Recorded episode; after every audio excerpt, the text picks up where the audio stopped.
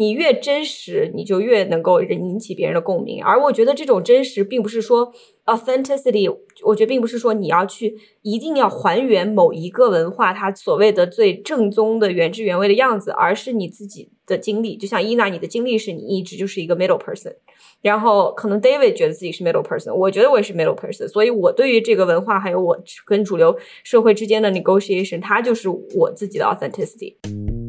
大家好，欢迎收听小声喧哗，我是主播 Efra、Ina、Easy、雕雕。小声喧哗是一档从影视文本中以女性视角来观察和批判世界如何被塑造的博客。这个话题就很大了，对对。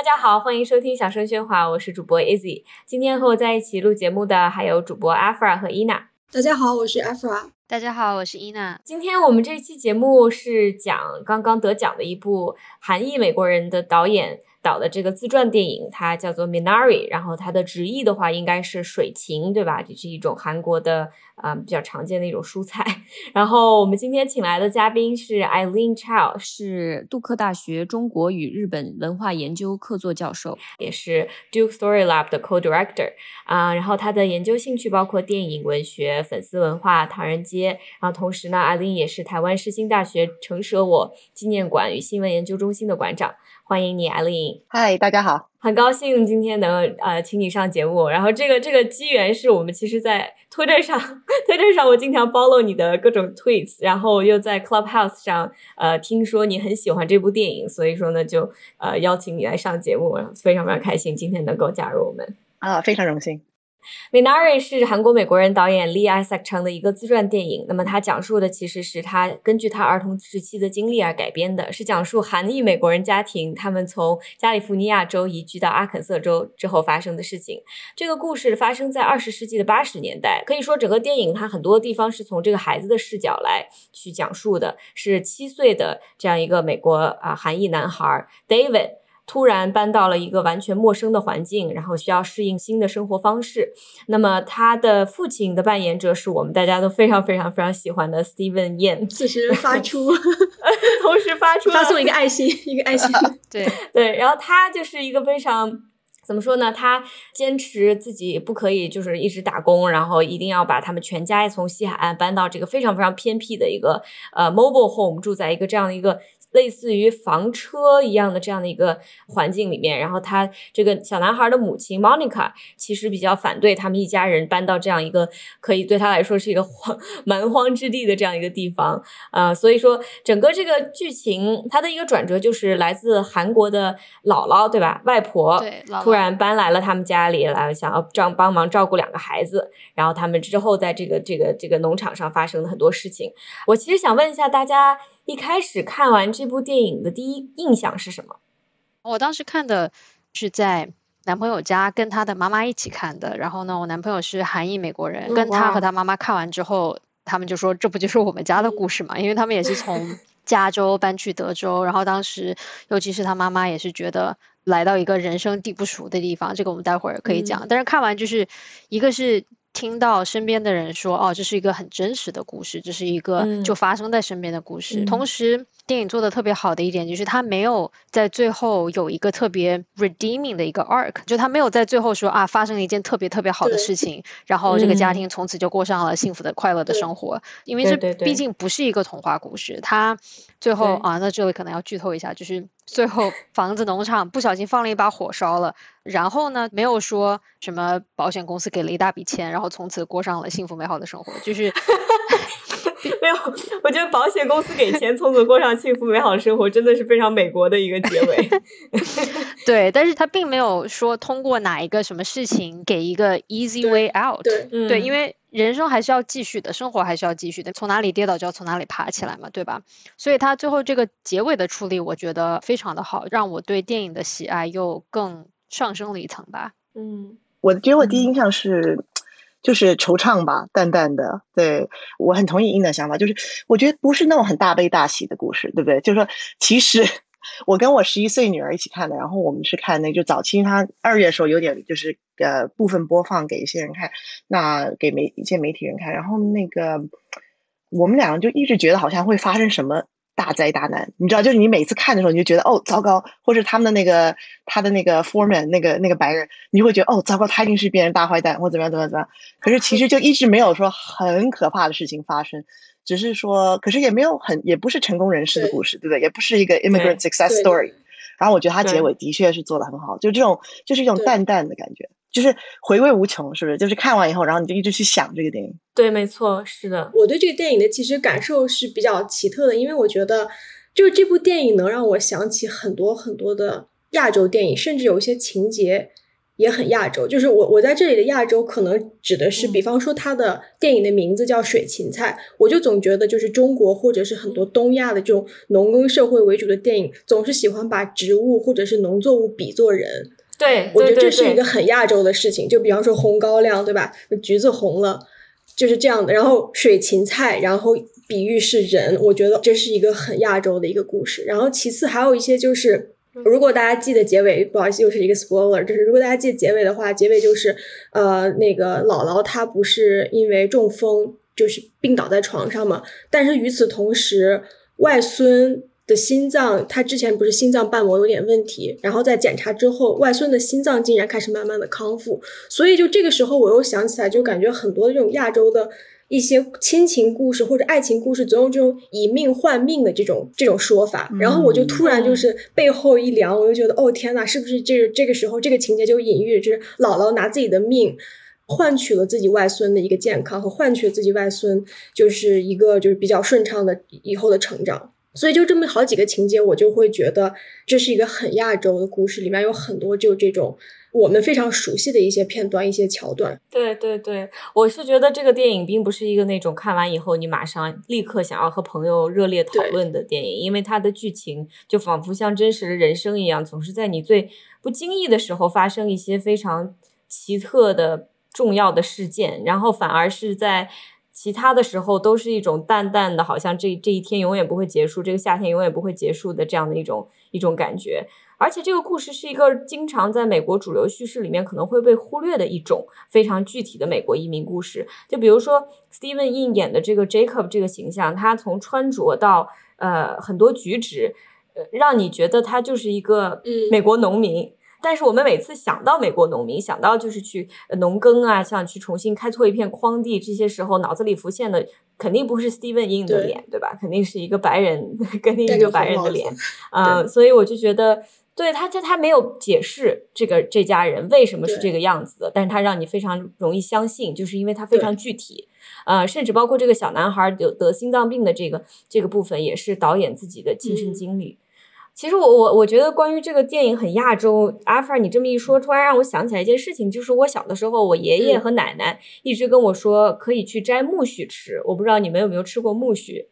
它是就是我们北新疆人民非常喜欢吃的一种，可以跟那个羊肉馅儿拌在一起，就包饺子吃。它也是一个，你就去地里掐就可以，然后你每年春天去掐一茬，然后去把它做成菜，就非常有这种，不管这些人走到哪里，他都一定要在这片土地上找到自己能够吃的东西。我就觉得这是一个非常让我能够感同身受的故事，虽然它讲述的是对，真的，我觉得就是在我们家的，就是你这个版本。我我们家这个蔬菜叫做我我我不知道普通话怎么说，但是山东话叫做锦街，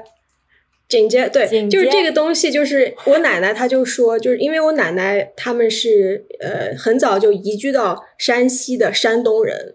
然后这个山东人在就当地的这个能源的。这个矿场有一批这样的一批，就是像是 diaspora group 一样这么一批人，然后这批山东人他们就会把很多山东当地的一些蔬菜啊什么的一些小东西就种在土里面，然后我奶奶她就偷偷的在他们的家楼下种了一把这个锦街，然后她就跟我讲说是我我种到哪儿就都不会有人摘它，只有我摘它，因为就是山西人都不知道这是可以吃的，但是一旦说有人知道是可以吃的话，那他肯定就是山东河南就黄河流域那边的人，然后。我奶奶就经常就跟我说说，你下去薅一把这个锦街，我们家拌拌个凉菜吃，然后我就很开心，就去薅，因为那个味道真的是很香很刺鼻，然后但是又是那种拿醋啊或者蒜拌一下就特别特别好吃的一种野菜，对。嗯，可是我就讲的就是说，刚刚讲的也说，好像蔬菜或是好像植物是一种好像人参的这种好像代言，或是一种预言或者怎么样。我觉得其实当然中国文学、中国传统基本上就这样，从从《诗经》开始，对不对？其实水情其实是《诗经》的诗嘛，对，就一直有这样的传统。可是我觉得同时在美国的 context，它又有另外一种传统，就是说我最近看到一个 South Asian 诗人写的一首诗叫《Invasive Species》。然后好像我在 Twitter 上放过，然后他其实就是说，呃，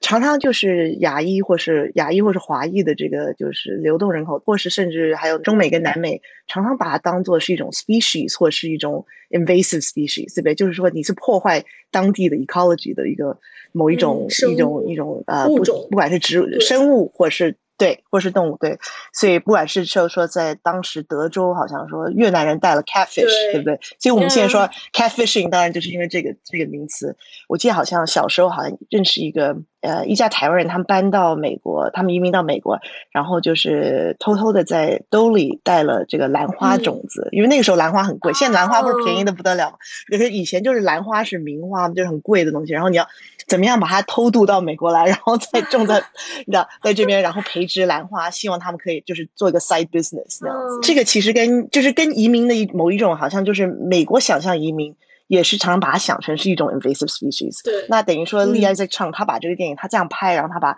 他说现在我我把我的这个东西叫 minari 叫水芹菜，我也不把它翻成 water celery 之类的，我就直接用 这个这这个说个一个外语名词，对。然后就是你要去接受，你要接纳我这样的故事，然后我也是美国故事，所以我就这一点 还蛮感动的，蛮多地方蛮感动。可这就包括从他的名字开始，对，我觉得这个电影的他的镜头语言让我觉得非常印象深刻。它是一种给我感觉非常诗意又很亲密又很耐心的。就为什么我说耐心呢？其实它是一个从技巧上来讲非常不花哨的一个电影。如果你看它的很多镜头，它其实是一个机位，就一个机位放在一台三脚架上，这样一个平静的去拍的，而不是有那种大的什么轨啊，然后移来移去滑轨那些东西都没有。它几乎就好像是一个类似于。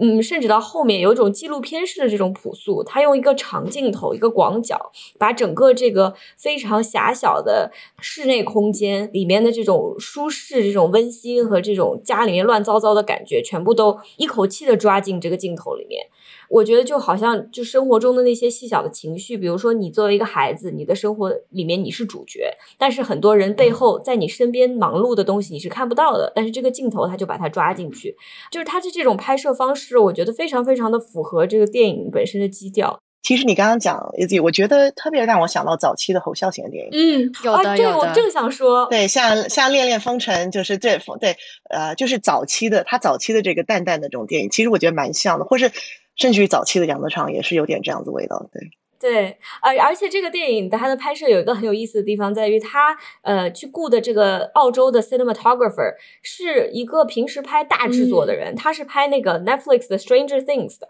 然后他突然哦接到这个电话，当天连夜看完这个剧本，然后说我一定要拍这个故事。结果他嗯到了 set 以后，你知道有一件非常 我觉得不可思议的事情，就是他到了 set 上，他才意识到。哎，我看的剧本是英文的，但是他们讲的话都是韩文，他听不懂。就大概这个这个整个故事有一半，他都不知道这些人到底在说什么。嗯，但是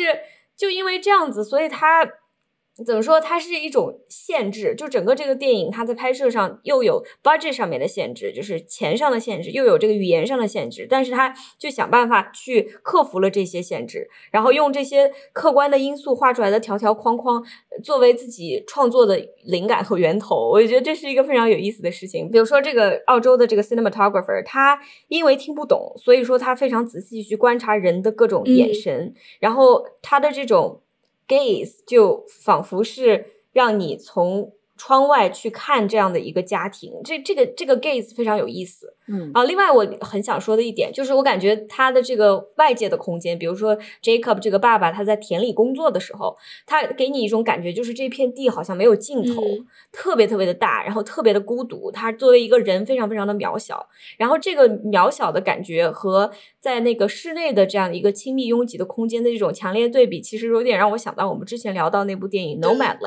也是说人的家庭，包括他自己身上的这些对于呃，就是比如说经济啊，或者是各种各样的鸡毛蒜皮的这些生活上面的困苦，当你放在整个自然面前，突然就显得比较渺小。嗯。并且我觉得你刚才说，就是从就是摄影的角度来讲，它其实是一个很 meta 的一个故事，对吧？但我觉得你从选角上面去讲，也是一个很 meta 的故事。因为我之前是看到对那个演外婆的演员，呃，尹汝贞是吧？她是其实在韩国是非常德高望重的老戏骨。嗯。然后呢，你把它放到一个阿肯色州这样一个就是。荒山野岭的一个农场上，然后他当时可能英文也不是特别好，然后呢，就仿佛是你是像是一代移民，你刚来这个地方一样，对吧？就是他作为老戏骨也在那里。在努力的去适应哦，这个很有意思，就是适应一个新的环境。对我看到一个采访他的一个有一段，我觉得特别有趣，就是他其实就有人他就说头一天就让他在这个就是烈日下等了五个小时，然后他们说你可以想象让 Meryl Streep 在这种好像在在场景上等等五小时，他可他就说他就说在韩国绝对不会有这种事，他说可是我就是因为疼这个 Lee Isaac Chung，就是他。我觉得很好，就是他跟导演的关系，因为他是在韩国认识这导演，因为导演刚好在韩国教书。那他说我就是友情客串，所以我才愿意这样子，就是把自己价码放下来，然后住在一个很烂的 trailer 里头，你知道，然后很没架子的，对，然后 大家也不知道他是谁。他说这是好的磨练，因为我已经做，就是我架子已经太放的太大了，所以我现在应该这样子。所以我觉得就是变外婆的角色，又跟他也就有点是特别为这个导演。到美国来，那呃，然后然后导演本人又说，当他开始坐下来写他童年记忆的时候，他非常想写的故事就是他的外婆。他就说，他外婆他姥姥为什么当时会就是等于 give up 他在南韩不错的生活，因为他也是一个 war widow，然后就是说他跟另外一个寡妇两个人就是合伙开了一个杂货店还是怎么，开了商店，好像做的不错。做的不错，然后他就说就放弃了，可是他就是要他只有一个女儿，因为他二十二岁就做寡妇了，然后他说我就是为了这个女儿，就是搬到美国来带带孙子，然后然后把我全部的就是家当也都带来，然后这个东西都变卖，然后就是钱都带给女儿女婿那样子，所以所以就是那个导演就说他小时候他完全没有意识到这一点，对，然后长大后他才觉得哦，他奶奶原来是 give up 很多东西才来帮他们来做这件事情。我其实看电影的时候我没有意识到，但是我回头去看各种访谈，我意识到这个电影里面是其实想要去，嗯，暗示这一点的，就是他姥姥来美国的时候，并不是一种好像哇，我什么都没见过，这些东西都好好，完全不是，她是那种一个明显就非常 cosmopolitan 的一个女女的，她有有自己的爱好，有自己的，就是她讲话又满满嘴粗话，然后就是一个很有个性的，有非常精彩生活的这么一个女性，然后来到这里突然。他整个人生都变小了，他的整个重心全部都一下子没有办法，就只能转移到自己的呃孩子身上，对吧？以及自己的那个第二代 grandson 身上。而而而且另外一个，也就是比较有意思一点，就是我记得那个演员，他因为名字很多人不会读，所以就叫他 YJ。然后 YJ 这个这个昵称是一个非常 Gen Z 的昵称，就在我心中像 rapper 一样。这个也是一个非常有趣的一个。非常美国的东西，好有趣。那我们要不要就顺便讲一讲这个电影里面的几个女性形象吧？我们像刚刚说到了外婆，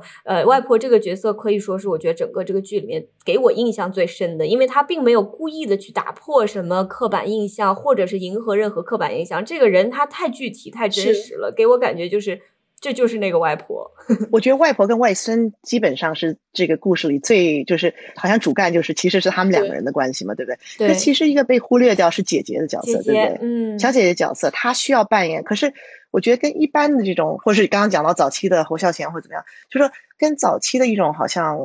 家庭故事里头的姐姐的角色，像我想到杨德昌的这个《牯岭街少年杀人事件》，我觉得那个女性永远是一个。她永远是他者或是一个配角，对不对？可是我觉得这个姐姐虽然她是一个小的角色，就在这个故事里她不是中心，可是她其实给她很多很多 sympathy，连妈妈都看到她，对不对？就妈妈不是有一个人说你你你这小姐姐做的很好，你又要带弟弟，然后你又要你又疼妈妈。我觉得跟一般故事里头的想象，这种女儿在一个家庭里的角色不太一样。嗯，我不知道你有没有这种感觉，就是说她不是被忽略掉，或是被。虐待或是怎么样的，就是他，而是他扮演角色，就是说大家看到他是很苦，可是又很同情他。我觉得有一点，因为我当时记得很深的是，呃，就是妈妈发现女儿在疼她、心疼她的时候，妈妈就抱着女儿哭。然后我觉得当时我的理解是，妈妈仿佛是。预知到了以后女儿可能也会很辛苦，因为她知道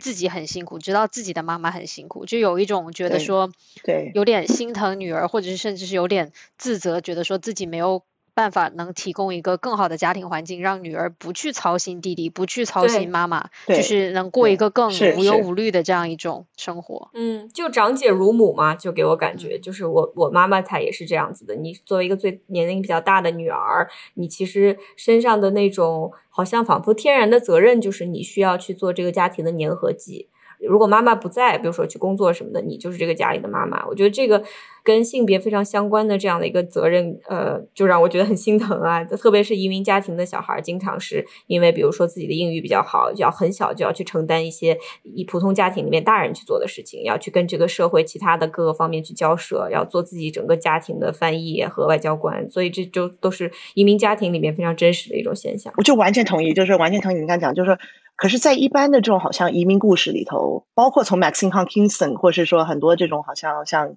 Adeline y a m a 或者很多很多这些 Asian American stories 以后 Asian diaspora stories，常常因为是女性作家写的，可是这个女性的角色就是小时候的小姐姐，然后她她有这么多的重担子，然后她长大了，然后她现在往回头看，可在这个故事里，我觉得很特殊的是。故事也疼这个姐姐，你懂我意思吗？就是说，就是我们常看到女儿是很委屈的，就是她永远保持在一种很委屈的状态里，或者是说，父亲其实，在父权社会里他是很可怜的，可在这个故事里，其实妈妈爸爸是疼她的，嗯，对，就是外婆、妈妈、爸爸其实都疼她。That's interesting to me。这我至少可能这是新时代吧，我不知道看到一个新的东西。对，就是这个姐姐的角色并不是被 amplified，并没有被放大。然后也没有被故意的去把他不好的处境去强化，这的确是一个弟弟带着一个充满温情的角度，去尽量的去还原他对姐姐的情感，以及他姐姐在家里面真实的一个处境，就是的确是好像是有一点点那么的不被重视，但是其实他的角色他的存在是无处不在的，而且就是大家爸爸妈妈还有自己的姥姥还有弟弟本身都爱他。但是又从另一方面来说，我们作为观众，当我们在看整个这个故事的时候，他好像又不是最重要的那个主角。对我觉得这就是一个很非常非常真实的一个，就是移民家庭的这么一个长姐的一个一个处境。是啊，嗯，Easy，我我不知道你查文章的时候，你有没有看到，就是导演形容，就是说他在写剧本跟拍的过程，他都没有跟他家人说他在拍他们的故事，然后到了毛片拍好，就是 rough cut 拍好的时候，他才请。姐姐跟家爸爸妈妈一起看，然后他姐姐就说 "They're gonna kill you"，然后，他们就一起坐下来看，然后他就发觉他们一边看，他爸爸妈妈姐姐都在哭，然后他心里非常毛，他非常紧张。然后电影放完后，他爸爸转过来就是抱了他，就他说他父亲是一个很。某一种 stereotype 的那种，就是韩国，呃，韩国男士，就是完全不太表态的。可是他就说，就是给他，给他，就是拥抱他，然后说，啊，拍的很好。哇，这真的是已经是最高赞美了，就是可以把赞美说出来，就真的是沉默如山的一个亚裔父亲。对 对，因为我觉得就是对于导演本身来说，你作为一个移民家庭的孩子，你和父母的成长环境如此不同，就他们生活中经历的巨变，在你的童年里面只是一个背景。这种情况下，其实父母并不知道你究竟有多了解他们。对，那所以说看到他拍的这样一个电影。会有一种我被看到了，就是这种被孩子理解的可能这种心情，我不知道，因为我我记得我的外婆在去世了以后，我给她写了一个悼词，然后这个悼词我就是写给我自己听的，因为我就是想把我对我奶奶的各种理解，还有对她的各种回忆，全部都呃写写成字。但是我发出去以后，我的家人很多这种 distant relatives 这种很远的亲戚都。极其的感动，因为他们没有意识到他们生活中的这些大大小小的事件，从一个孩子的角度看是什么样子的。然后每个人都在这个世界里面有了一个非常鲜明的角色，这个让他们都感觉很感动。我觉得可能有一点点是这样子的。我我真的特别特别同意你，就是我每次在回家跟家人过年或者是一起相处、一起聊天的时候，我总会聊起来，比方说我记忆中的一个零四年的事情、零五年的事情，就是他们随口说的一句话，他们都会非常惊讶，说就是你竟然这个都记得，你竟然这个都知道。就我真的其实觉得孩子的这个捕捉力和就敏感程度是是是真的会震撼很多很多人。对对，今天聊之前，我先做了个功课，我早上在做菜还说，然后 就听了你们之前那个谈 Half of It 那那个电影，我也觉得挺特别可爱，你知道。可是我也跟你们一样一种想法，我不知道是谁说的，就是说好像觉得这种好像二代写一代的这种感觉，就是说好像那个父亲角色写的有点缺钱，对不对？然后有点欠缺那种感觉。我觉得这个电影给我感觉就是说。我真的很感动，是因为我可能刚好是夹缝吧，我刚好是这几代的中间。那他其实还原了他父母亲的各种的复杂的心态，嗯，那种好像移民，然后又二度移民，然后自己的一些 aspiration，就整个我们很难看到，很难想象父母亲年轻时候的一些挣扎。可我觉得他却还原了这些东西，然后没有因为语言的隔阂，因为我听说好像他剧本也是先用英文写的嘛，对，他却能捕捉到他父母亲的这种。不是一个很单一的心态，对不对？就是不是一个很单一那种移民故事嘛？因为这很难。我妈妈在我这个年龄已经是我妈妈了，对。可是我根本无法想象，对，想象她作为一个二十几岁的呃年轻女性的生活是什么样子的。这个导演他尽可能的去还原了一对青年夫妇他们在生活的重压之下，然后在这种非常大的变化之下，他们的婚姻产生的一些问题，包括他们俩之间那种。非常浓烈的情感，但是又不用很多语言去把它表现出来。我觉得他对父母之间那个婚姻的刻画，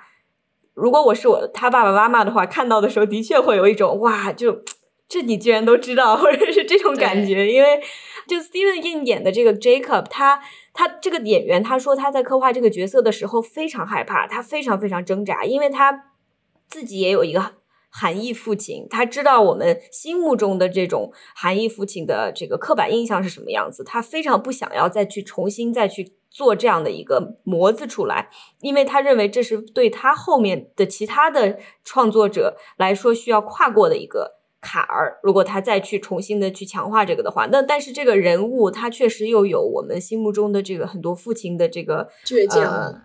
对吧？特征对，很倔强，然后身上担子非常的重，但是又有一种盲目的，可以说有点幼稚的乐观，然后想要用自己的。一切去给自己的家庭提供更好的生活，我非常被 Jacob 感动。我我因为我在看很多电影的时候，会非常努力的去让自己带入那个女性角色，然后去看看她是不是被他他者化了呀，是不是被矮化了，然后是不是我们又去怎么，反正有很多这样这个女性主义第三只眼。但是在这个电影里面，我真的把这个第三只眼睁得很大，我也仍然没有看到任何让我觉得不舒服的这种刻画。我不知道你们你们是怎么想的？即使这个丈夫。如果你用一句话形容他，他的确就是那种好像把自己的 ambition，把自己的野心，好像有的时候是放在了自己和妻子的感受之前的这样的一个人。我其实，在看这个电影的时候，我也是全身心的带入到那个妻子的角色中，然后我在越看我就越生气，因为我觉得，比方说我自己有一个就是就是有先天患心脏病的孩子，然后这个孩子有可能就是分分钟可能会出出事情出问题。但是我的就是这个固执的，就是不顾一切，就是强行乐观的丈夫，又愿意把自己的家安在离医院开车要两个小时之外的一个 trailer 上面，我肯定会很生气。其实我也因为这个，我甚至跟就是其他一些看电影的人，我都正在吵架。我就说，明明是妈妈对，明明是妈妈对，然后那边说明明是爸爸对，明明是爸爸对，然后就开始吵。对我，我反而是跟 Easy 是很相反的一个一个经历。我觉得他很真实，因为我们平时你会。想象的就是这种移民都是，比如说夫唱妇随，对吧？就是那种说啊，我们从一个很远的地方搬来一个新的国家，就是一定要百分之一百的投入，就是能干什么就干什么，必须要成功，就是没有办法失败，对吧？就你觉得这是一个很刻板的一个印象吧？但是我觉得导演做的特别好的一点，就是他捕捉到了他父母，也就是 Jacob 和 Monica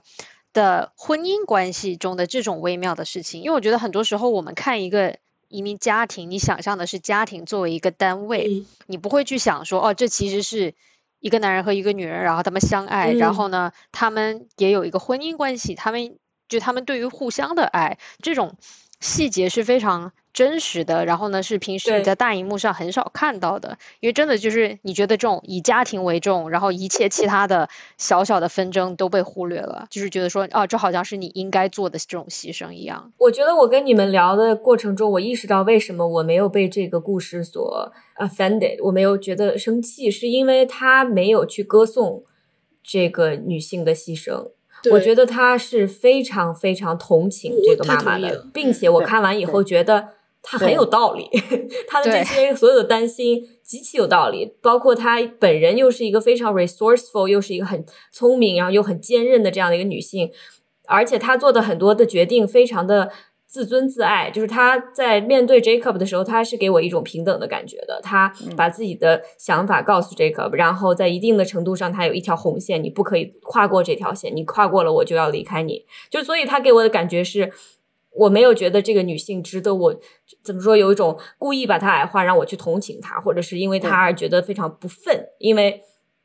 对，我不知道我没有解释清楚。对对，其实我我我刚刚你你你讲完之后，我又意识到，我之所以。把自己的角色带入进 Monica 身上那么强，而且我感到愤怒的原因，也是因为这个电影从来没有说要把 Monica 的愤怒放在一边。这个电影其实是非常非常的很真实的抒发了以及刻画了 Monica 愤怒，而且并且去正当化她的愤怒。对，就是说他们两个人的矛盾。的确就是矛盾，然后他们就是 Monica 所说的一切理由也都是非常非常正当的理由。其实就是你你不生气的原因和我生气的原因其实是完全一样的，对，是一样的，一样的，对，是是，我完全同意。我觉得其实就像我们刚刚之前谈到小姐姐也是这样子，就是说她给你呈现这个角色的真实，对，就是你可以看到她的各种面相，可是你没有觉得说她是在说伟大的妈妈的牺牲，对，或是怎么样的，对。所以其实这个就讲到你刚刚说视角镜头，因为你可以说像侯孝贤他们早期或这种什么 long shot long take。那整个过程，当然就是说，你把摄影机往往后拉，你才可以看到，就是让你的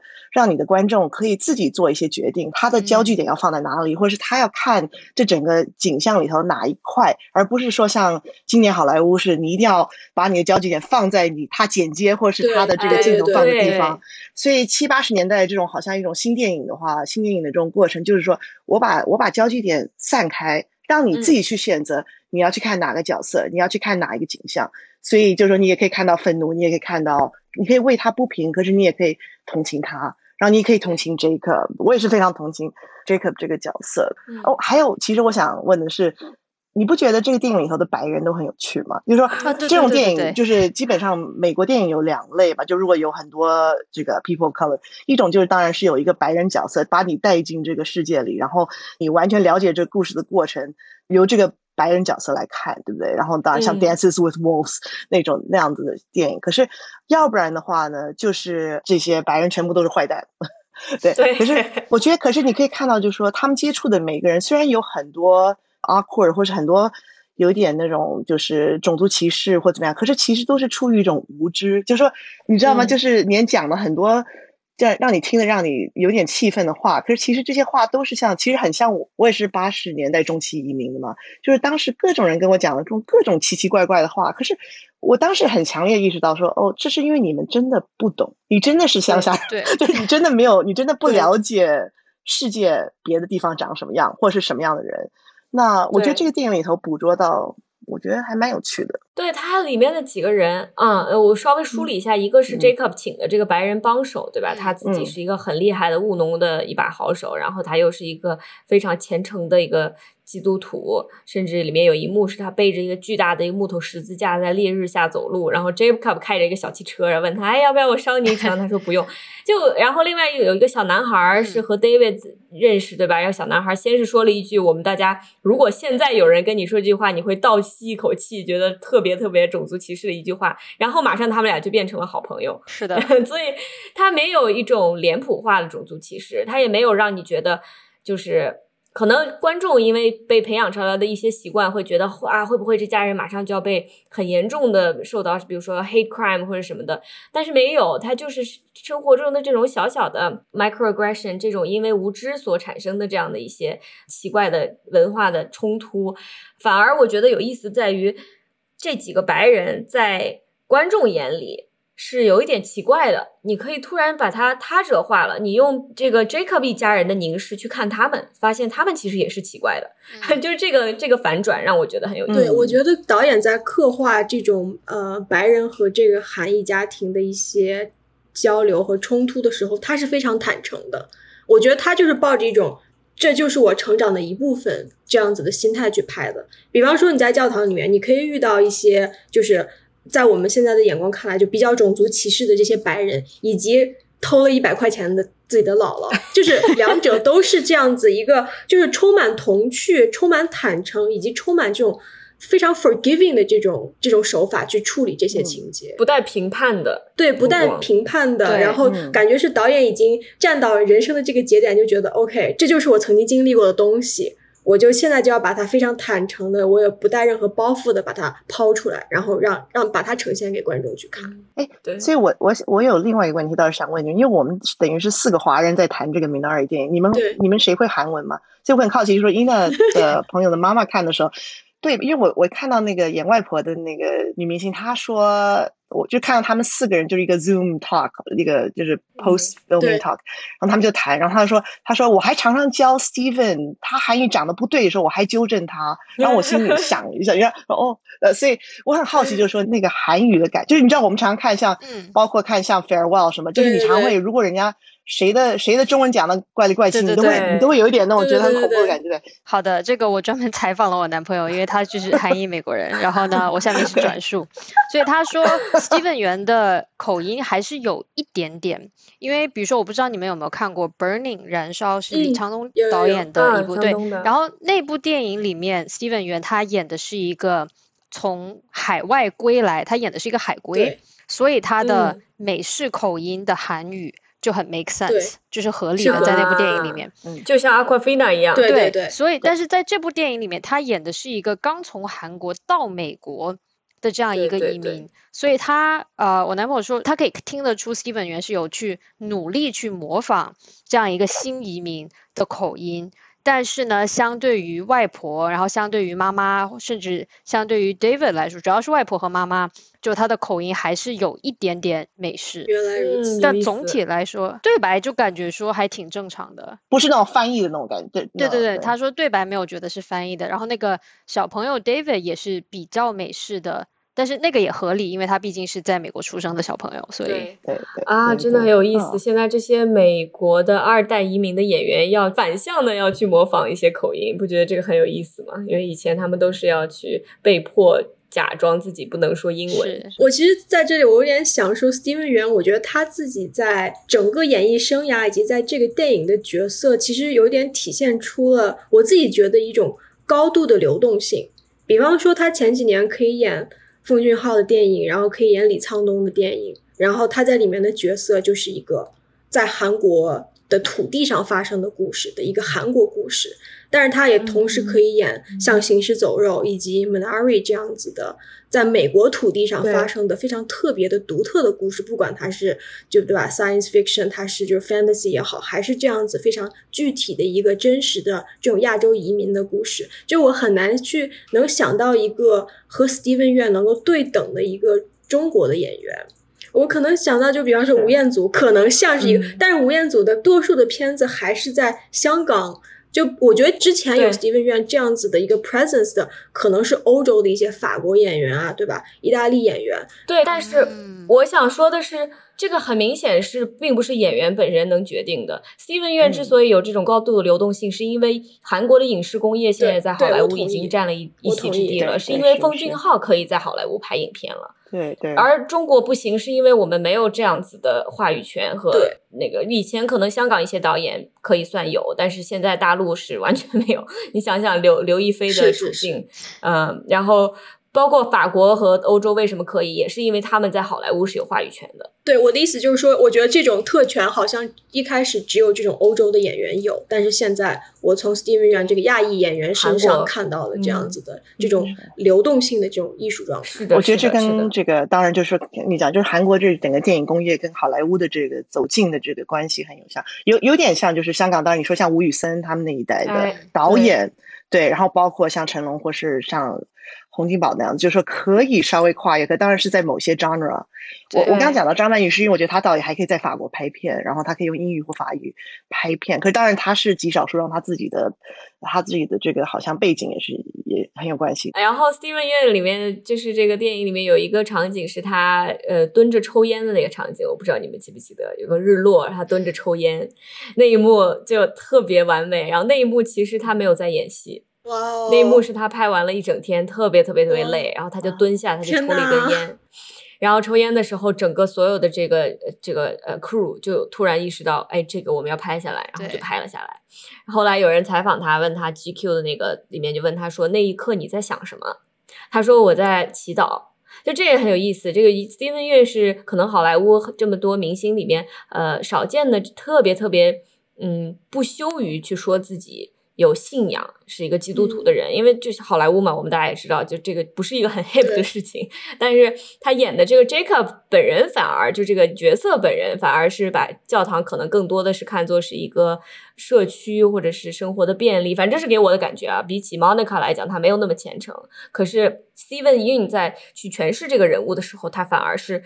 带着自己的信仰。去做的，我不知道在韩国是怎样，但是韩裔美国人在美国的整个教堂社区是非常非常非常大的一个社区，非常紧密的联系在一起。对，就我男朋友的爸爸妈妈也是非常虔诚的基督徒，然后呢，他们是就等于说算是当地，他们在达拉斯，然后整个大概达拉斯的所有韩国人，所有信教的韩国人，大家都多多少少会认识。所以就是在这样一个家庭成长的话，那你小时候就是你的朋友都是你。爸妈的朋友，然后都是在教堂认识的。然后呢，嗯，就是这是一个非常非常大的社区。然后当当时我记得电影里面，Monica 也有在那个工厂的时候，就问另外一位阿姨，就问说：“哎，你们这里就是大家有没有去教堂啊？怎么怎么样啊？”然后他说：“哦，我们这边的人对于就是韩国的教堂不是特别的感冒。我们是为了逃离教堂才来这里。”对对对，所以在韩裔美国人的这个群体里面，教堂是一个非常就是你要么就是百分之一百的。就是信，然后呢，百分之一百的 into it。你要么就是觉得说，天呐，这是一个巨大的黑洞，我要逃离。就是虽然我们把它当做是亚裔电影，或是谈说是不是算是美国电影，可是我觉得它很重要一个，就是说它其实是某一种很特殊性的韩裔的电影。对韩国人在美国的故事，可是就是说我们当然就有有有点把它普世化，变成是 American story、American immigrant story，或是 Asian American story。可它其实是一个 Korean story，对不对？Korean American story。那第一点就是那个在韩国这个基督教，当然它。当初是一种反日的，所以就是抗日的某一种情节，其实是基督徒那个传教士在韩国的地位跟在当时晚清或在中国的地位是不一样，因为他是他是代表一种政治力量，那当然后来又是反共的，所以我觉得他有这样某一种这种 legacy，所以是这是韩国人跟宗教的关系。呃，另外一点就是说，其实像我第一个指导的硕士生是一个 Korean American，然后他写南方的。韩裔的呃，这个教堂的，他做一些就是他做一些口述历史，然后他其实写的就是这个东西，他就采访了很多这些 pastor，这些这些牧师，然后这些韩裔牧师，然后有一个韩国牧师，就是他是一个领头的，就是说算是蛮。就是在一个 Korean American Church，他是 head pastor，可是他后来就离开了，去做另外一个 church 的这个好像助理 pastor。然后我的学生就采访他说：“你为什么会离开这个职位，然后跑到这个就是在一个白人教堂，然后而且你是助理，然后人家又有点歧视你？”他说：“I want to be closer to God。”他说：“我在韩国的韩裔教堂，基本上我扮演的是一个社区角色，就是我完全完全是这个社区的头。可是我。”没有办法真正去谈宗教，跟我跟基督的关系，所以我需要离开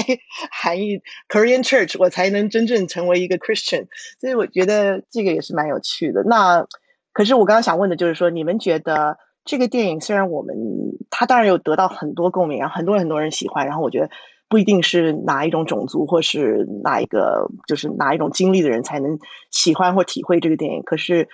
这个故事它的。特质就它的 Korean 特质，你们觉得是不是值得可以谈一谈？非常值得谈一谈。我觉得我们每次说到一个美国移民故事、美国的什么美国梦的故事，我们总是去想要去 negotiate 这个移民和他的主流 host society 的关系。而这个电影的一大部分的 conflict 和文化冲突，其实是产生在。刚来自韩国的外婆和已经在美国生活一段时间的，像这个比如说 David 这小孩和他们家庭之间的这种老和新的移民之间的冲突，这是第二层的。这是其实在我作为一个移民生生活中非常重要的一部分。就我不只是在 negotiate 我和我的 host society 的关系，更多时候我是在 negotiate 我和我原本的国家之间的联系，以及不停的来这个这个 host society 这个不同时间段来的人，我们之间的这种这种这种差异，我不知道有没有讲的很明白，但就是对，可能对于一个普通的完全没有移民背景的白人来说，这个之间的差别他根本就没有办法理解到，就这有什么好谈的呢？可是这是。极其重要的一部分，而且他这个这个呃这种文化冲突之间产生的，在亲密关系中产生的这样子的 drama 这种戏剧是很有意思的。就这个电影也刻画给你看，而不是告诉你。我觉得这是非常这个电影非常有意思的一部分。嗯，我觉得我之前问我男朋友，就说你看完这个电影，除了觉得这就是你们家的故事以外，还有什么别的想法？他说他觉得这部电影特别好的一点，就是它是一个真的，就像艾琳说的，它是一个非常独特的。就韩国人移民在美国的一个故事，比如说大部分流行文化中，我是在转述，就从他的角度来看，大部分流行文化中，我们听到所谓这种美国移民故事就有好几种，对吧？一种是从欧洲坐船来纽约，然后在 Ellis Island 下船，然后看看自由女神像，对吧？这就是每一部 Martin Scorsese movie 大概。然后还有一种就是比如说墨西哥边界移民，然后很多时候都是非法移民。然后其实很多人并没有意识到亚亚裔移民的故事也不完全是一样的，它是有。很多不同的非常 nuance，有很多细节，然后尤其是考虑到不同亚裔文化中的价值观，直接影响了亚裔在美国如何扎根成家的这样一个过程。然后他就意识到他自己上学的时候学习到的很多移民故事，他并没有觉得感同身受，是因为比如说他如果看到欧洲移民来到纽约，这不是他们家的故事，也不是他自己的故事，所以他感觉就是因为美国每个族裔。追求这种所谓美国梦的过程都不一样，所以他是看到这部电影才意识到为什么当时自己听其他移民故事并没有感同身受。然后还有一点就是他说他自己成长的时候并没有去太多的去想自己爸妈的这个移民故事，对吧？因为他在德州，然后大部分就是只有去。啊，一直是上私立学校，因为爸妈觉得就是要送他去，you know，就是 Christian private school，因为比较又比较传统，又比较重视教育嘛。然后呢，他身边都是白人，然后他也没有觉得说自己怎么的很不一样，因为就是习惯了，就是哦，身边朋友都是白人。然后直到去了公立小学读了一段时间的书，然后才发现，哎，原来 这个世界比较大，原来有其他人，然后才是那个时候意识到说，哦，自己跟其他人。不是特别一样，所以就等于说，他的成长过程中更多的是在思考自己和主流社会之间的关系，对吧？思考自己如何 fit in。然后呢，尤其是在成长的过程中，会更多的想要去融入身边的人，对吧？就是可能更多想要去亲近白人，因为大部分身边的人都是白人。然后是只有上了高中，然后上了大学以后，才去思考说自己爸妈的故事是怎么样的。他们家每一个人的移民故事都是不一样的，每一个人在。人生的过程中所受到的挣扎都是不一样的，所以我觉得这种 nuanced 这种微妙的细节是我们平时讨论的不太多的，尤其是在荧幕上讨论的不太多的，甚至包括让我想到，就是我作为小时候又来过美国，后来又回国，然后又来美国上学，就是一直反反复复这样的，但是我又不觉得自己是 Asian American，对吧？我觉得自己还是就是作为一个所谓的国际生，我觉得我在。自己的身份挣扎的过程中，更多的是可能会和一代移民的心情更多的类似，对吧？就是我是一个外来务工人，嗯，先是学生，然后后来是外来务工人员，对吧？然后那我如何在这样一个社会扎根？我想要在这样一个社会扎根吗？对吧？就是我从哪里来，我到哪里去，就是我所思考的事情，对吧？所以，对对，所以回到这个，为什么这个故事里的韩国的因元素非常的重要，也非常的真实？因为它不是一个背景板。它在整个剧情的每一分每一秒都是一个主角，包括你从姥姥的生活方式、讲话方式和她的行为方式上，你可以稍微窥到他在原来的国家是什么样的生活。虽然他没有把你带去韩国，可是你感觉仿佛自己有点了解。那个国家是什么样子的？然后包括这个小孩儿，他说：“姥姥你好难闻，你闻起来就像韩国。”然后实际上他都没有去过。我觉得就这些小的，对，嗯，这种东西都特别有特别好。然后，然后虽然非常非常具体，但是有的时候越具体的东西反而越普世化。就我看到很多观众的评论说，看到他的姥姥拿出来一罐一罐的辣椒酱的时候，说。哇，我的这个犹太的外婆也是这个样子的，或者我的什么什么背景外婆也是这样子的。所以你越真实，你就越能够引起别人的共鸣。而我觉得这种真实，并不是说 authenticity，我觉得并不是说你要去一定要还原某一个文化它所谓的最正宗的原汁原味的样子，而是你自己的经历。就像伊娜，你的经历是你一直就是一个 middle person。然后可能 David 觉得自己是 middle person，我觉得我也是 middle person，所以我对于这个文化还有我跟主流社会之间的 negotiation，它就是我自己的 authenticity，对吧？我觉得就是在讲述移民故事，我们要还原到每个人都要还原到自己非常具体的、独特的故事之后，其实有另外一个 step，就像刚刚 Easy 说的，最后我们会回溯到一个。又是一个比较整体的一个叙事中，就比方说我自己，当我自己在上大学的时候，我每次去洛杉矶的 Chinatown，我去纽约的 Chinatown，我会由衷的感觉到一种自己个人身份的焦虑。对，为什么我是一个来这里上学的留学生，我要把我自己的身份和一个福州八十年代过来的餐厅老板绑在一起？我当时。就是我，这是第一步哈。我当时会有这样一个大型的焦虑，就是我为什么我一个北方工业城市长大的中国人，要把我去放入到一个 Asian Pacific Student Society，然后里面的很多人是越南来的人。我说我自己这辈子和他们到底有什么关系？我当时就是大概是一个这样一个状态。但是越到后面的时候，我记得我有一次和 Easy 就是聊过，说有一个把自己重新回归到 China Town 的这么一个过程。对。就是当你就是可能是一一不管是成长到某一个阶段，或者是对美国这个社会已经有更多的一个接接纳程度，不管是怎样也好，可能到了我和 Easy 或者是其他人这个阶段的时候，我我已经能够非常坦诚的去把自己和呃福州的某个餐厅老板去联系在一起，我会觉得他们的故事就是我的故事，我会觉得韩裔的。Minari 的这个故事也是我的故事，我会觉得我们看到的很多什么 Farewell 这些故事也都是我的故事。我觉得是一个就是从 breakdown，然后再到就是合速合流的这么一个过程。对，就是具体也非常重要，但是但是在具体重要的同时，可能说是 solidarity 也很重要，但是我也不能把这个称之为 solidarity，而是更多的是去寻找一种共鸣，去寻找一个共同的一个一个故事。对，是我我大学的时候，其实在这个。你知道我我其实我开一门课就叫 Chinatown 嘛，对吧？就全球唐唐人街。那这个就是我做的一个研究项目。那我大学的时候就在 Boston Chinatown 就是做义工，然后教叫 citizenship classes。然后我的学生当然就像你说，他们都是就是新移，就是可能新移民非法或不非法，可是他们基本上就是在学呃学英语，然后我在教他们英语，然后基本上都是唐人街的厨子。然后，所以后来我是特别沾光，因为我只要到 Boston China，全部人都是叫老师，你知道 吗？我走到哪个馆子，每个人都是老师，对，一大堆台山人给我吃这个这个菜吃的。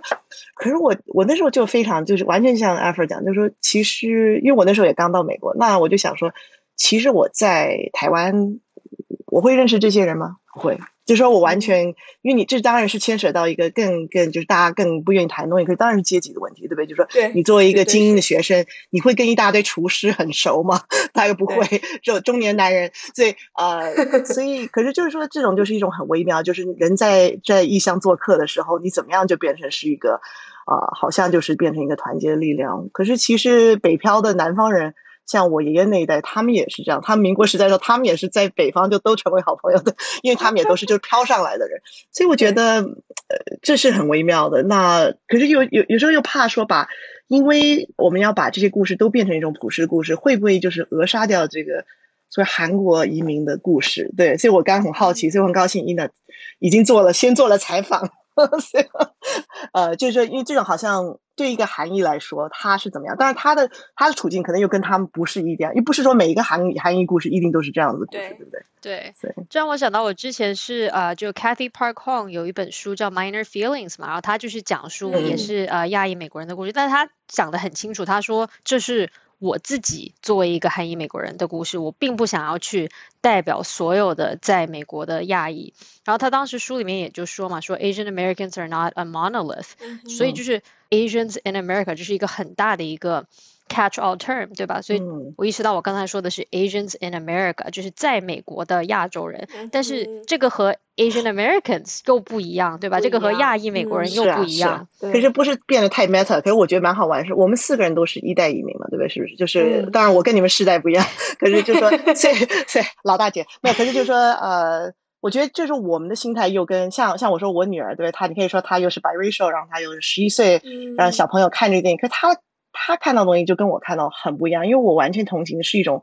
就是新移民来，虽然我跟他们或许说我移民的过程，或者我的我的阶级或者怎么样，或许是处境是不一样的，可是我完全体会到那种当刚来的那种感觉。可是像我女儿，虽然她觉得她自己是 Asian American，可是她她没有这样的一种语言的隔阂，或是一种文化的隔阂的那种尴尬，对不对？对可是我们四个人都是会体会到这这是一个过程。对，对对对，我用一个非常小的例子就形容我这些年来心态的变化，就是以前我在 Chinatown 看到中餐馆的菜单的时候，我发现我看不懂，明明是一个中国菜，我发不出来这个音，我发出来我也不知道它是哪几个汉字，我觉得非常不开心，我觉得这不是我的 experience，这不正宗，这是我的第一个阶段。第二个阶段，我意识到啊，这个东西它是正宗的，它是正宗的 Chinese American immigrant food，是他们当年来到这片土地为了生存做的很多非常有意思的、非常有创意的方法，来把自己的左宗棠鸡，对做做做出来的食物。那么这个食物就是正宗的，这你不能够拿我长大的时候吃的那套东西的这个标准来要求它。这是一个被迫和解的一个过程，因为我仍然觉得你最有特权的一点就是你可以不用代表任何人，就代表你自己。我的经历就是我的经历，我不用向任何人去解释，但是不可能，对吧？我们生活在特别是这样一个 multicultural 的社会，最好是每个人都要给自己稍微解释一下，然后也要更理解别人的故事才才比较好。但我就想回到 Asian American 这个这个词组来说，我意识到最近发现，当然这个大学里面学过，但是我忘了。但我意识到它这个词很新很新，就是呃 in the in the sentence，它比 the invention of bubble wrap，就是我们那个搬家的时候的 bubble wrap 泡泡纸和我们的鼠标都要新。就这个东西是一九六零年的时候被两个伯克利的这个 activist 创造出来的，就是因为嗯受到这个黑人平权运动的启发，觉得我们亚裔也要团结起来，不管你什么阶级，我们都要一起去去去去争取自己的政治权利。我觉得这个需求仍然存在。我其实在这个讨论的最后，想要把它抽出来去谈我们现在突然作为亚裔，你你要去面对的一个这个暴力暴力针对暴力针对亚裔的暴力。最近非常非常的猖獗这件事情，就是我们在看电影的时候，我们可以去体会为什么这个导演他不带任何评价，就对于 White America 它不是一种批判的这样的一个一个视角。可是当你脱离开这个电影这个比较温情的回忆的片段之外，意识到所有的演员在好莱坞。这些亚裔演员仍然非常非常挣扎，不知道自己的下一步怎么走。包括 Steven Yeun，他都说他不知道下一部片子要拍什么。然后再再包括这些我们知道的几个韩裔的美国，呃，还那个好莱坞那个演员，就是一直和吴彦祖现在天天在 Clubhouse 上开房间谈那个、哦，Daniel Day 仇视亚裔的，对 Daniel Day Kim，对吧？他们现在成了这个议题的主要的声音，所以我觉得我们不可能抛开这个这对这一层去谈呃任何的亚裔美国的故事。没错，就包括就包括 Minari 这个呃故事本身，它关于金球奖的提名这个事情就引起了很大很大的一个争议，就是说我们一定要跳出这个温情的故事的这个框架去看这个电影到底在美国的业界经受着一个怎样的遭遇。就是很多人就有有个人在那推特上问 Steven 元，Steven 当当时在做一个就是那个 Ask Me Anything。的这样一个小视频，然后有一个人在推特上就问他说：“请问为什么这部电影是美国拍的，美国公司出资的，美国导演拍的，里面绝大多数的工作人员也都是美国人，而且里面的大段的也有很多英语的一些对白，为什么这部电影被呃提名成了一个最佳外语片？”然后 Steven 院他就非常坦诚的就回复说：“就是 Golden Globe failed us，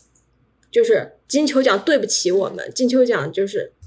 金球奖八八六了，对，搞砸了，太差劲了，就可是你看昨晚那个 Critics Choice 也是给他 Best Foreign 对就但是明明，比方说很多人就举例子说，之前的那个无耻混蛋，就是 Quentin Tarantino 还有 Brad Pitt 那一部，对呃，无耻混蛋以及其他的很多电影。对白全也都不是英语啊，《无耻混蛋》里面百分之七十的对白是意大利语和德语，也不是英语啊。然后就很多人就这样 argue，或者说甚至是呃一八一八年比较火的《Call Me by Your Name》里面很多大段对白也都是意大利语和法语。然后但是当这个故事换到了亚裔的背景，成了《Minari》这部电影的时候，它就变成了一部最佳外语片。那到底什么是外语，什么是 native？我觉得这也是一个很值得去争辩的一个话题。是啊，而且特别因为特别因为美国是一直没有这个 official language，对，没错，所以这个这个这个这个特别尴尬，是因为美国没有对 official language，所以就很难说。像你如果在法国的话或者怎么样，你可以说哎对，因为它不是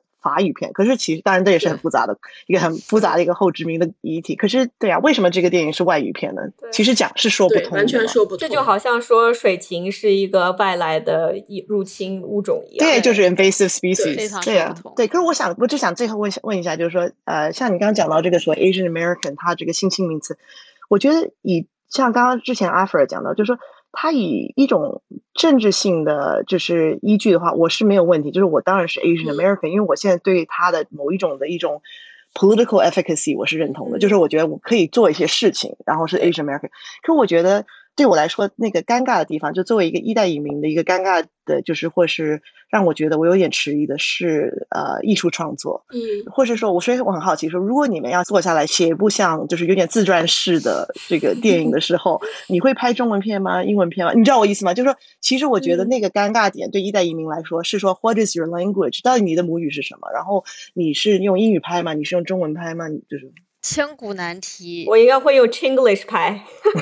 我我自己完全没有我到底是 Asian American 还是 Chinese 的一个疑惑，我是 Chinese，我的认同就是 Chinese，然后我现在 passport 也是 Chinese，嗯，就是我自己是完全没有一个把自己 seeing myself as a 就是 Asian American 或者是甚至是 first generation 移民的这么一个问题。嗯对对，但是这个东西的尴尬之处在于，你走在街上，大家会觉得你是 Asian American。对，因为这个标签并不是我们自己给自己的，我觉得这个标签是我们学习到的，我们意识到它的重要性，然后我们去把它给拿过来用，为己所用，然后做一些有意义的事情。就是所以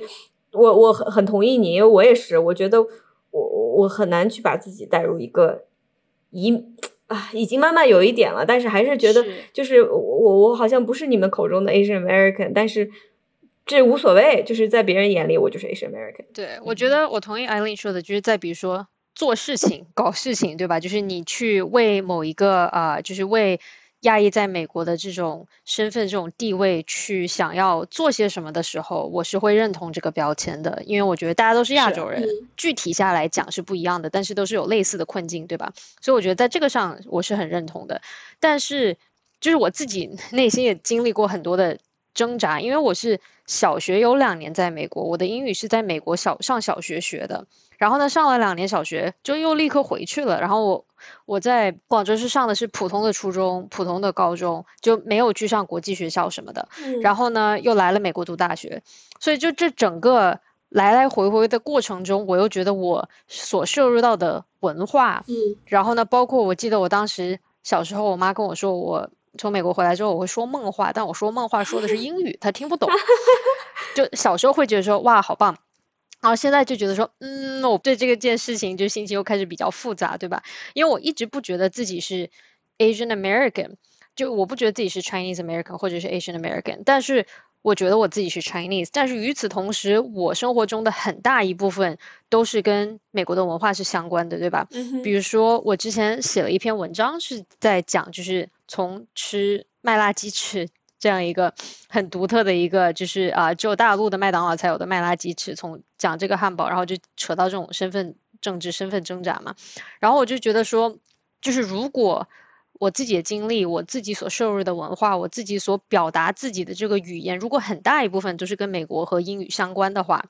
那么就是 and 然后就变成了就是我是谁，我在哪里，我在做什么，就是变成了一个很这种扪心自问，然后就是灵魂拷问。但是也，我觉得我到现在都没有一个非常就是我自己满意的一个答案，所以只能说暂时阶段，我觉得自己是 an Asian in America，我是一个 Chinese，但是 in America，对，嗯，但是就没有那个没有那个 hyphen，没有那个 Chinese American 或者 Asian American 中间的那个那个横杠。对对对，呃，文化创作的话，当然还是就想要去根据我自己的经验去写一个故事，然后，嗯，对我就觉得呢，我的语言就是 Chinglish。我们之前一个节目发出去以后，有个听众说：“哎，夹杂英文有必要吗？”然后我真的就仔细的想了一下，我想，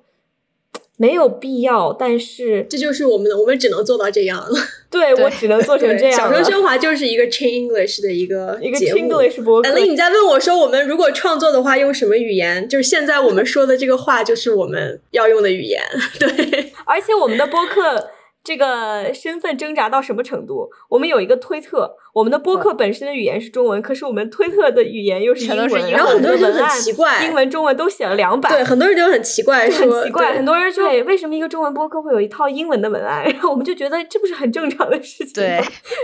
我觉得我大学的时候还自己觉得自己还是就是念了研究所后你就完全被完全被磨杀，可都是大学的时候还在写创作，就是做创作的时候写诗或者写写小说的时候。我那时候很挣扎，就我跟我的 best friend 那时候，我就我很挣扎，我就说，我如果写小说，我第一本小我是用中文写还是英文写？就是说那种感觉就特别 特别奇怪，你知道？可我现在我觉得我现在就比较认命，我会觉得说。有些东西要用英文写，有些东西要用中文写。就是说，就是基本上就觉得你是有，其实就是一个你有人格分裂，你没有办法，你就是需要用不同的语言写不同的东西。我觉得我现在受限的是中文表达能力。我也是，中文表达能力也不行，英文写作能力也不行。那你知道那个法国法国理论家德西达，他德西达他当然就是他是在阿基利亚长大的，对不对？然后后来成为巴黎的大理论家、哲学家。然后他就有一句话，就是说，I have but one language and it is not mine。对我只有一个语言，我只有一个母语，母语可不是我的母语。哇，真的！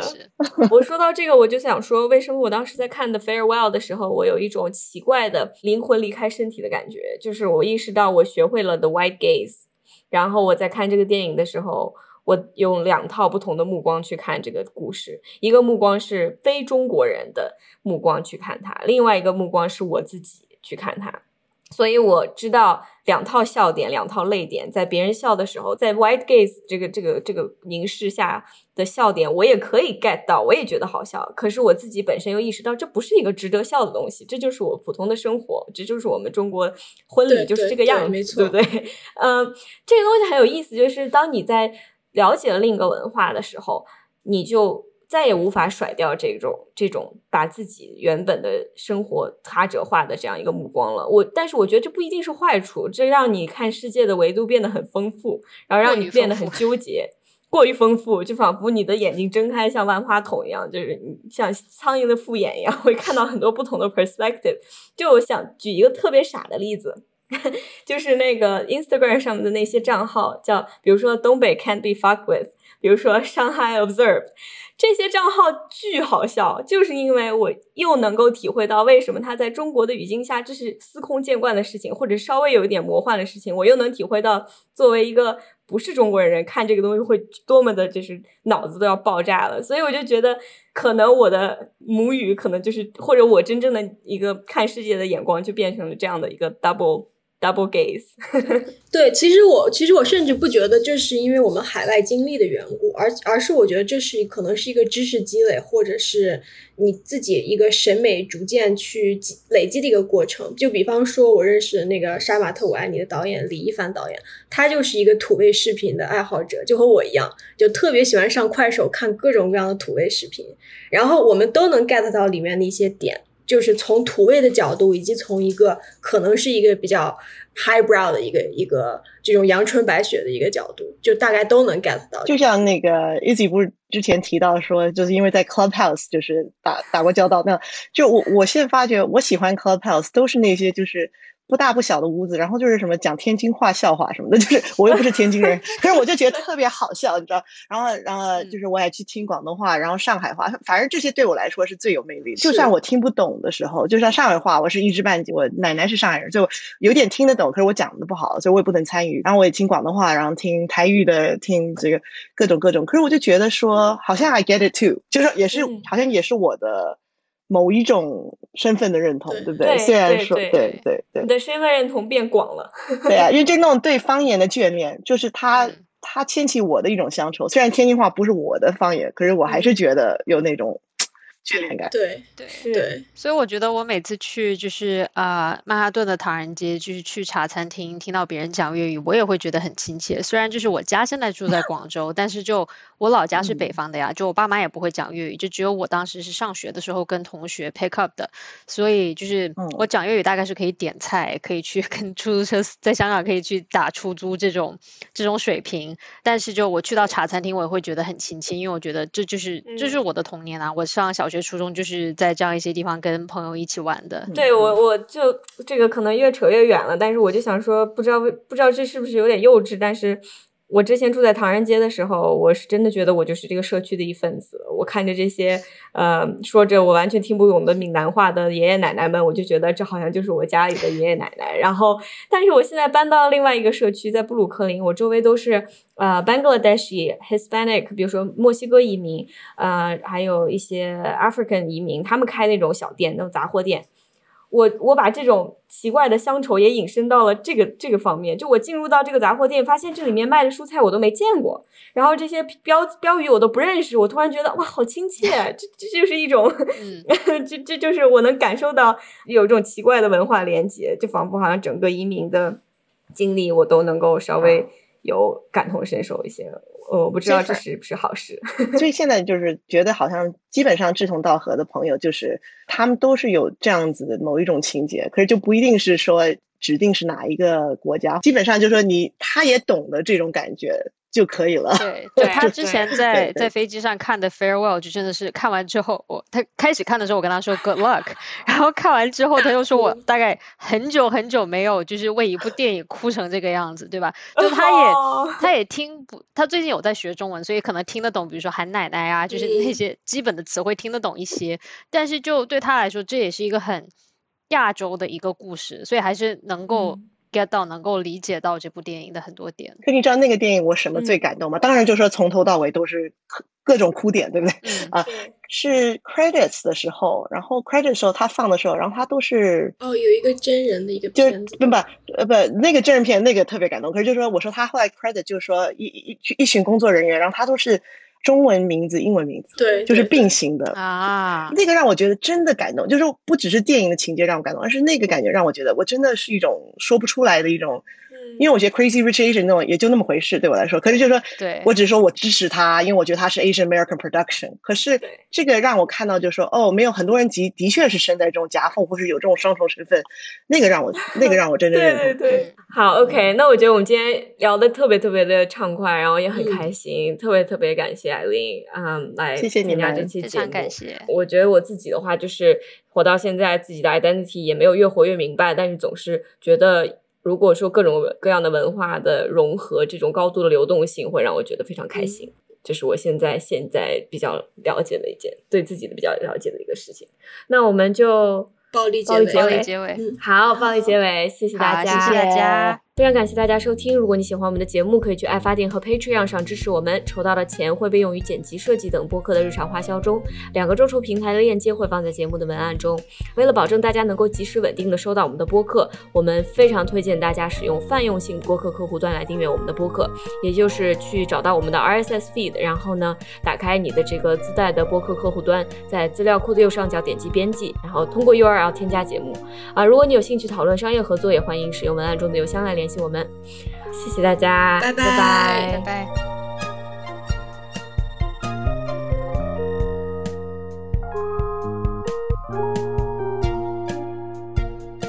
暴力结尾。